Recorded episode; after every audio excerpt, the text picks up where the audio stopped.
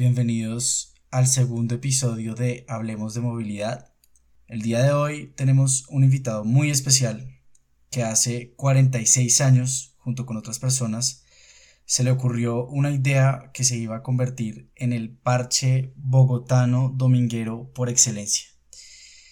Ese espacio verdaderamente público, democrático, donde acuden bogotanos de todos los orígenes clases y condiciones sociales posibles, a disfrutar de la mañana de domingo y de festivo en compañía de sus familias, con sus mascotas, sus niños, sus adultos mayores, y que de alguna manera también le dio un lugar a Bogotá en el mundo como ejemplo. Nos referimos a la ciclovía. Y para eso le voy a dar la palabra a mi compañera Angélica Castro, que nos va a presentar a nuestro invitado de hoy.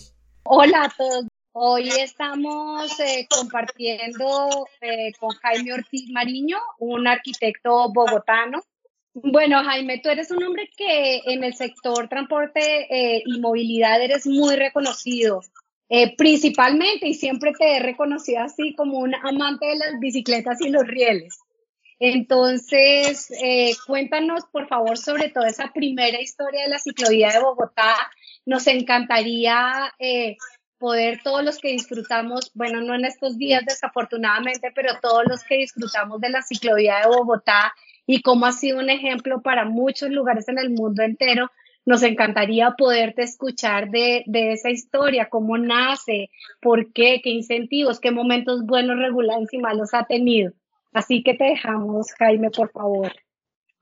Angélica, yo creo que para poder llegar a hablar de la ciclovía me toca remontarme un poco atrás y dar un contexto en la historia de la movilidad, particularmente en Bogotá, se puede partir en dos periodos, pre-Segunda Guerra Mundial y post-Segunda Guerra Mundial. La ciudad preguerra era una ciudad que tenía unas dimensiones, unas circunstancias, unas características urbanas totalmente distintas a las que empezó a adquirir después del 48. Fundamentalmente porque Después de la Segunda Guerra Mundial, Bogotá fue la escogida para la sede de la primera reunión panamericana, que era la lógica de los americanos para manejar este continente, un hecho que la transformó eh, no solo por el hecho mismo, sino por lo que contenía y por el significado de lo que sucedió a posteriori. Me refiero al 9 de abril, cuando se perdió un elemento fundamental en la historia pasada de la ciudad que era su transporte colectivo sobre rieles, que era el tranvía, y se inició el proceso de construcción de una ciudad moderna, entre comillas, eh, iniciando con la avenida de Le Corbusier, la alcaldía de Fernando Masuera, y la ciudad empezó a tratar, hacerse y construirse de una manera parecida con la imagen de la ciudad americana. Pero estaba diciendo que lo que no nos dimos cuenta en ese momento era la composición del tráfico. Y es que desde entonces y aún hasta ahora, a diferencia de una ciudad americana, nosotros nos movemos en transporte colectivo. Eh, una ciudad americana promedio mueve el 90% de sus viajes diarios en automóviles y un 10% en transporte colectivo. Nosotros tenemos hoy una composición inversa en donde el porcentaje de transporte colectivo es inmensa y el uso de los vehículos individuales todavía sigue siendo muy bajo en relación con cualquier ciudad del mundo. Entonces Bogotá empezó a, desfigurarse y se empezó a desfigurar con un instrumento.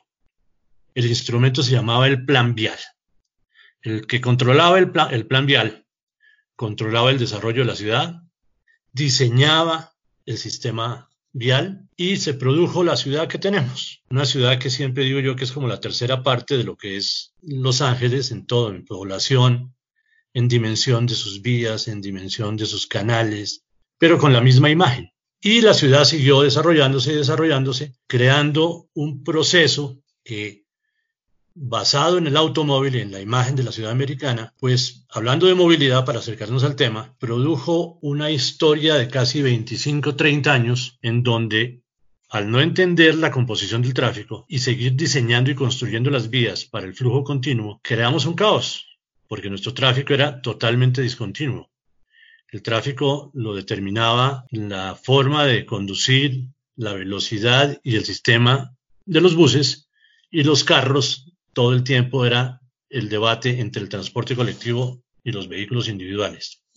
Eso llegó a los extremos cuando en los trazos de Corbusier mm, hay dos, dos temas que son eh, los ejemplos que siempre uso yo, que son la 26 y la décima.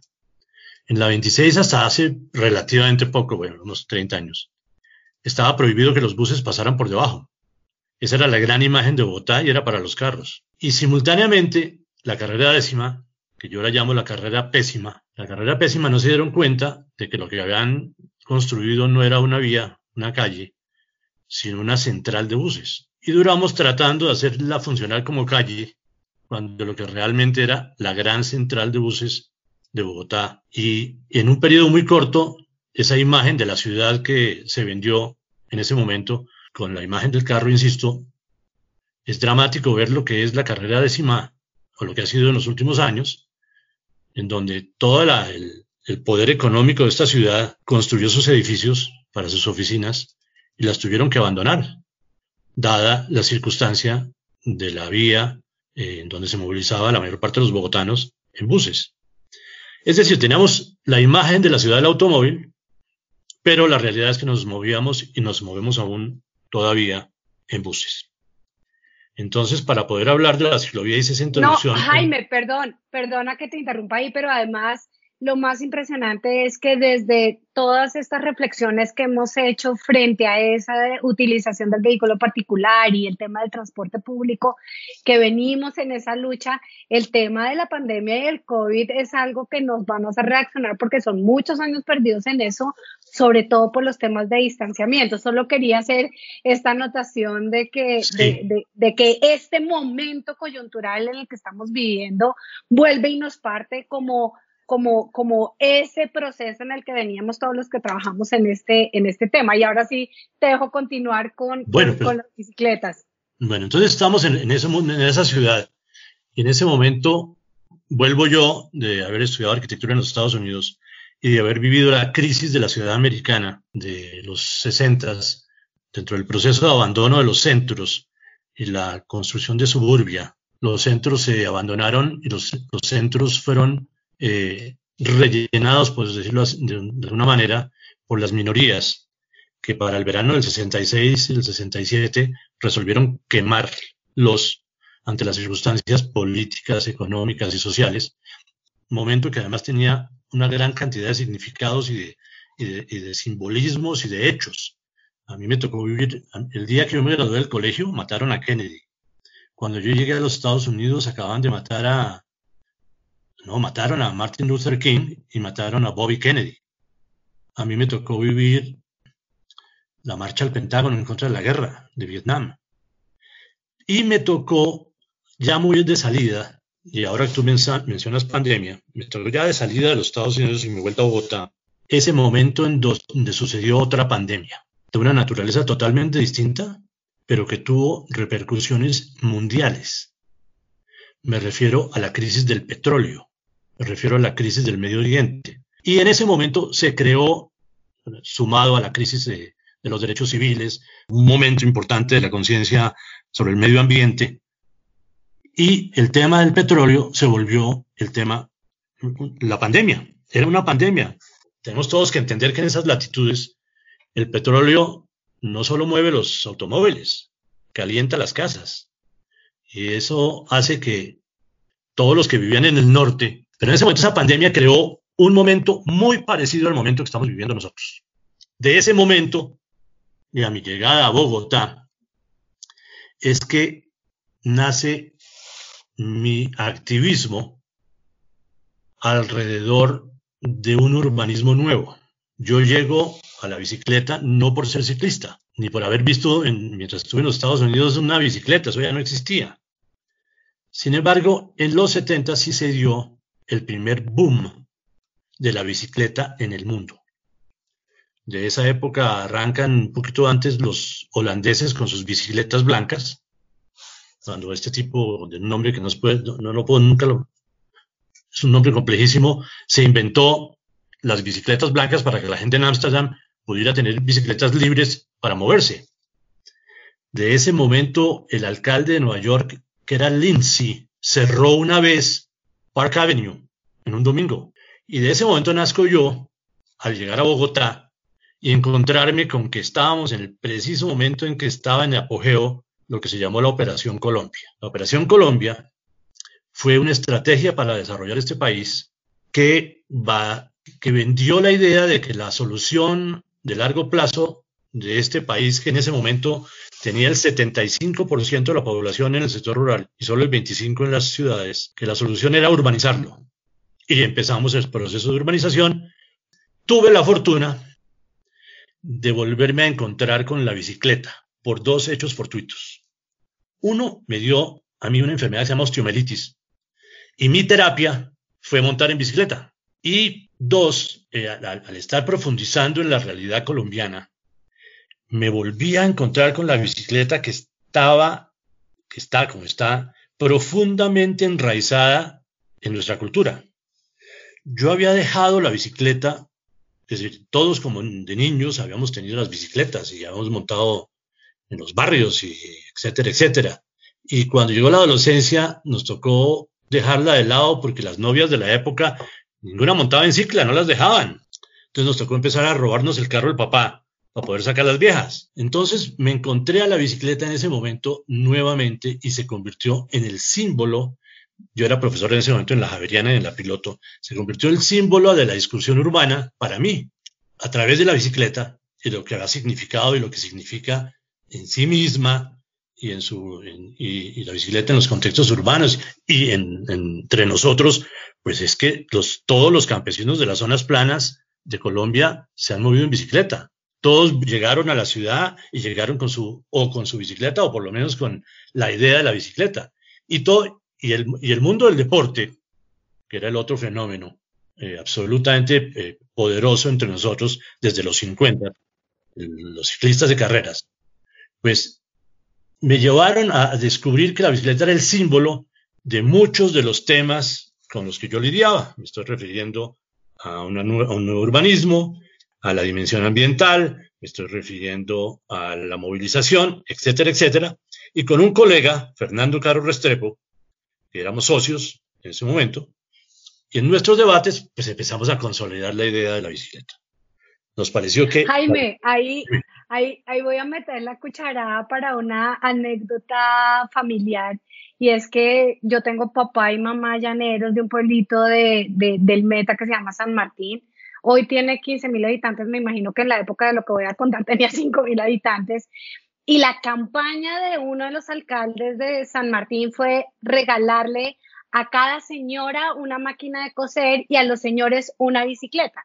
Entonces, sí, para reforzar ese tema de, ah, del uso y de, la concepción de la bicicleta en nuestro país es muy arraigado. Es que la bicicleta entre pero claro, eh, Angélica, es que la bicicleta entre nosotros tiene desde hace 100 años un nicho clarísimo en, nuestra cultura. La bicicleta no nos la inventamos con la ciclovía, la bicicleta no se la inventaron los que han estado hablando hoy de, los, los, que hoy recientemente han llegado al tema, no. La bicicleta entre nosotros es una cosa importantísima. Hablando del llano y aún un poco más adentro, alguna vez le oí decir yo a, a Paolo Lugari, el de, el de Gaviotas, una explicación que me dejó impresionadísimo. Me dijo, mire, en el llano adentro, y ya en el comienzo pues, de la selva, la gente se mueve en canoas por los ríos. Si las grandes vías son los ríos. Y resulta que en las canoas, por lo menos aquí entre nosotros, eh, no era, no era muy tan común subir a los caballos, no había canoas tan grandes, me imagino, para que subir los caballos. Pero cuando llegó la bicicleta, los mismos, hasta los indígenas guaivos, la adoptaron y se montaban en la bicicleta y la vecindad dejó de ser el límite entre el río y la capacidad de caminar perpendicularmente al río y se expandió a la dimensión que le daba la bicicleta. Y me explicaba que los, indígenas guaivos, que son unas personas de, con una, pues de, una, de unas circunstancias casi que del neolítico, sabían desmontar, arreglar una bicicleta de pe a pa, sabían, yo no sé centrar un rin, ellos sabían centrar rines, ellos sabían cuántas eh, balineras tenía el centro, las manzanas. Es decir, la bicicleta entre nosotros forma parte de nuestra cultura. Entonces yo fui muy afortunado, volviendo al tema de la ciclovía, yo fui muy afortunado de encontrarme con la bicicleta y haber entendido que tenía una realidad muy grande, pero que además tenía el potencial inmenso de convertirse en un hito de transformación de ese urbanismo del que, que veníamos descubriendo y que la bicicleta puede ser una especie de, antivirus, para usar la palabra de hoy, un antivirus al, automóvil y nuestro aporte fue abrir el debate sobre el uso de la bicicleta en las ciudades. Ese es nuestro aporte, porque hasta el momento la bicicleta pues era en la ciudad, nadie la veía, era invisible. Yo siempre he dicho que la bicicleta de los 70 años del cambio de siglo al 70 eh, derivó su poder de su clandestinidad. La bicicleta no la veía nadie, pero uno veía una foto, cualquier foto de Colombia, de un barrio en Colombia, de un pueblo en Colombia, de una ciudad en Colombia, y siempre hay una bicicleta detrás, siempre. Pero nadie la veía. Y de esa clandestinidad, de esa invisibilidad, para mí se derivó su profundo poder. Yo digo que la bicicleta es el transporte, lo que el vendedor ambulante es al comercio o lo que la casa de plancha, ustedes no si saben que la, expresión de casa de plancha es la casa que se construye en los barrios en todas las ciudades de Colombia con eh, una estructura de concreto reforzado y, plancha, y la plancha. Esa es una tecnología propia como la bicicleta. Absolutamente convencidos después de un viaje a Holanda, además. Y me acuerdo de la esquina en donde nos miramos y dijimos, carajo, esto es así. estábamos parados en una esquina allá en Ámsterdam y de pronto había un jipazo ahí pelirrojo gigantesco, de esos holandeses gigantescos, echando dedo. Y de pronto llegó una viejita de sombrerito y gabardina en una bicicleta, esas 28 altas negras de los holandeses que andan, que se, como que yo tengo además, en que va uno sentado bien sentado derecho. Y seguramente le dijo un holandés, empújeme y lo llevo. Pues este hippie ha cogido el paquetes de la bicicleta, le ayudó a la viejita a arrancar, le empujó, se sentó atrás en el portapaquetes, se fueron los dos. Ese día dijimos, esto, esto es una realidad en Colombia también. Y nos devolvimos a diseñar una estrategia y la estrategia, pues empezó, eh, llegamos a la convicción de que tenemos que educar o contribuir a la educación de varias generaciones alrededor del tema y que debíamos empezar con una estrategia no invasiva, una estrategia de uso temporal de los espacios y creo que no nos equivocamos y creo que es nuestro éxito al haber decidido no pelear contra el automóvil de frente, sino cogerlo en el momento en que era más débil, era el domingo por la mañana. Descubrimos que el carro, pues en el domingo no, no se usaba, no había transporte público en Bogotá, no había los parques que hoy en día hay. Y convocamos a la ciudadanía a lo que se llama la ciclovía y fue un éxito total. Fue un éxito total porque las bicicletas estaban en los garajes parqueadas, nadie sabía, a nadie se le había ocurrido que lo que faltaba era el espacio para que circularan y que el espacio podía ser eh, decir, utilizado o aprovechado eh, temporalmente. En eso, la imagen de la antigua plaza principal de los pueblos y de las ciudades, que después de un periodo espantoso dejaron de ser plazas y se volvieron parques y eso es el horror. Pues la plaza eh, recibía temprano en la mañana al, mercado. Bien la, gente llegaba a la misa y al, sermón. En la plaza se hacían los, eh, más tarde llegaban los políticos, hacían los discursos. Por la tarde la gente salía a caminar a la plaza y hay la, versión de que caminaban unos los hombres para un lado y las mujeres para el otro alrededor de la plaza para encontrarse. Bueno, ese uso temporal de los espacios de, de, nuestros conocimientos de arquitectura, pues era, y de urbanismo, pues dijimos, hombre, hay que crear un espacio neutro a donde todo el mundo se sienta cómodo, los de izquierda, los de derecha, los ricos, los pobres, los de arriba, los de abajo. Nosotros llamábamos, la, la ciclovía la llamábamos la fiesta de los del norte y de los del sur y lo logramos. Y lo logramos porque apelamos a la gente. Nunca tuvimos plata para invertirle, nunca tuvimos, nunca dejamos que la tocara la política y eso le pasó más tarde y esa es otra historia. Pero el fondo es que la ciclovía nace como una apropiación de la ciudadanía y la ciudadanía no, se, no la ha dejado tocar durante 45 años durante 45 años con altos y bajos, la ciclovía forma parte de la identidad de varias generaciones de bogotanos. Es un hito de esta ciudad y hoy, como ustedes saben, es un hecho absolutamente convertido en, un producto de exportación. Hay más de 400 ciudades en el mundo que, utilizan hoy la estrategia. Entonces, ese es el eje y ese es el sentido de pues, la pequeña historia de la, de ciclovía y cómo unos arquitectos, convencidos de que estábamos caminando en un, en un, eh, en un camino equivocado, mm, logramos eh, impactar una, varias generaciones que hoy se enorgullecen de tener su ciclovía.